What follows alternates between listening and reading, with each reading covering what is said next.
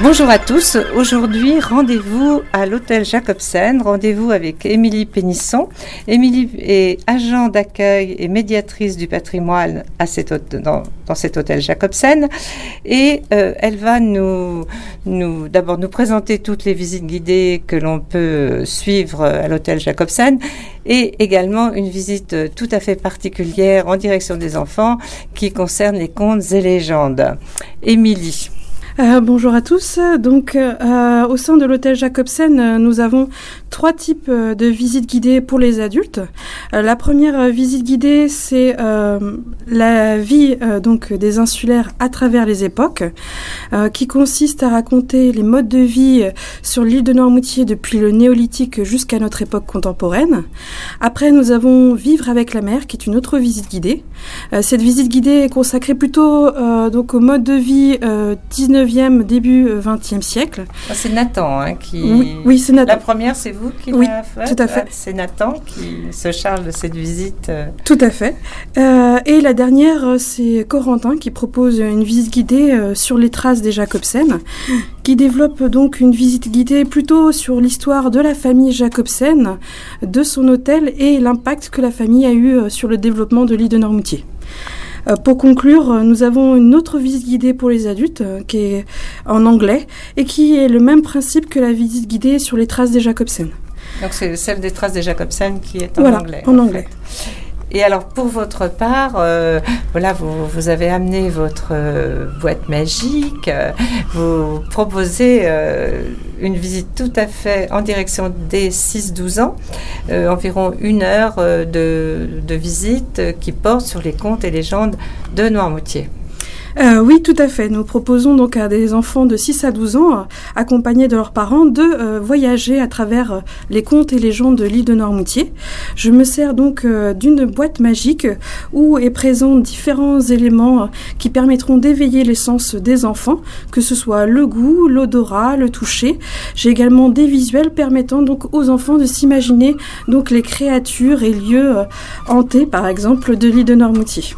Alors donnez-nous un peu plus de détails sans, sans, nous faire la, la visite. Euh, Alors, euh, peur. Alors nous avons euh, beaucoup de références à certaines communautés comme les Amazones qui étaient situées sur l'île du Pilier. donc ces, ces femmes guerrières qui étaient redoutées à l'Antiquité. Nous avons également des exemples de créatures comme des loups-garous et des garaches, qui étaient les loups-garous femelles à l'époque. Jamais entendu parler des ah loups-garous femelles. C'est une particularité. Euh, par exemple de l'île, avec le nom vraiment Garache. Et euh, j'explique donc aux enfants euh, comment on pouvait devenir loup-garou à, l'époque sur l'île de Normoutier et quels étaient les moyens en fait de se désensorceler pour ne plus être loup-garou. Et alors, vous ne voulez pas nous le dire, c'est un secret Ah, c'est un secret Il faut faire la, visite. faire la visite. Et il y avait aussi des sirènes. Euh. Oui, oui, oui, il y a eu de nombreuses, à nombreuses, devant de nombreuses époques, euh, les sirènes. Là, encore une fois, euh, de nombreux contes mentionnent ces sirènes et les effets positifs ou négatifs lorsqu'on aidait ces dernières qui étaient échouées lors, sur nos côtes de l'île. Et il fallait pas les aider Si, justement, il ah. fallait vraiment les aider. Autrement, malheureusement, le malheur et la mort s'abattaient sur les personnes. D'accord. Et les zébraillards, vous parlez des zébraillards aussi Alors euh, oui, nous parlons également euh, des zébraillards, euh, qui est donc vraiment une particularité de nos contes et légendes, car elle, s'est appropriée, ah, excusez-moi, elle s'est appropriée sur notre territoire.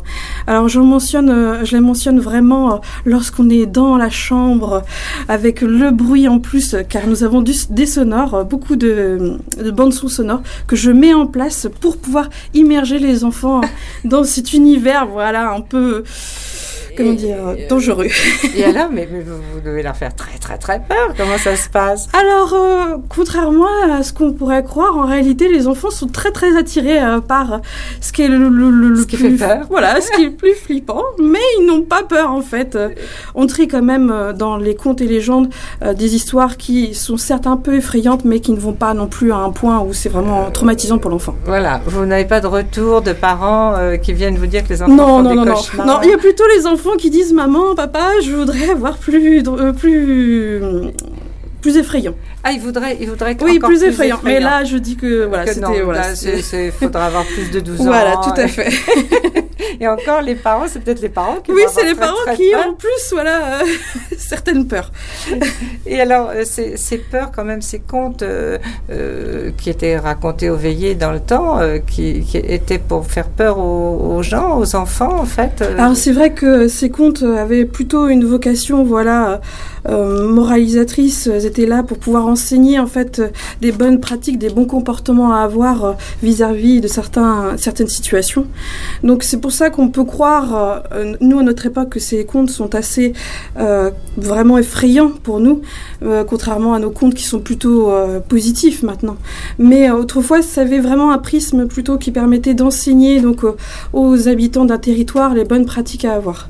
Donc, euh, et les bonnes pratiques par rapport à la religion. Par exemple, oui. donc c'est pour ça qu'il y avait exemple, cette, euh, les loups-garous, c'est un exemple. Il y avait cette euh, bataille entre le bien et le mal, en fait. Voilà. de manière très succincte, c'est à peu près voilà l'idée que les contes et les gens devaient diffuser, devaient véhiculer. Donc, pour avoir tous les secrets, parce que vous n'avez pas tout dit, on ah, enlevait. vous m'avez dit qu'on enlevait les enfants, les, je sais pas, les fées, enlever les enfants. La fée Karikaki. La fée Karikaki. Alors pour tout savoir sur la fée Karikaki et bien d'autres, et savoir comment faire revenir son enfant enlevé. c'est absolument formidable. On peut. Alors, il y a des heures pour vos visites? Alors, euh, oui, euh, la visite est, toujours à 15h30.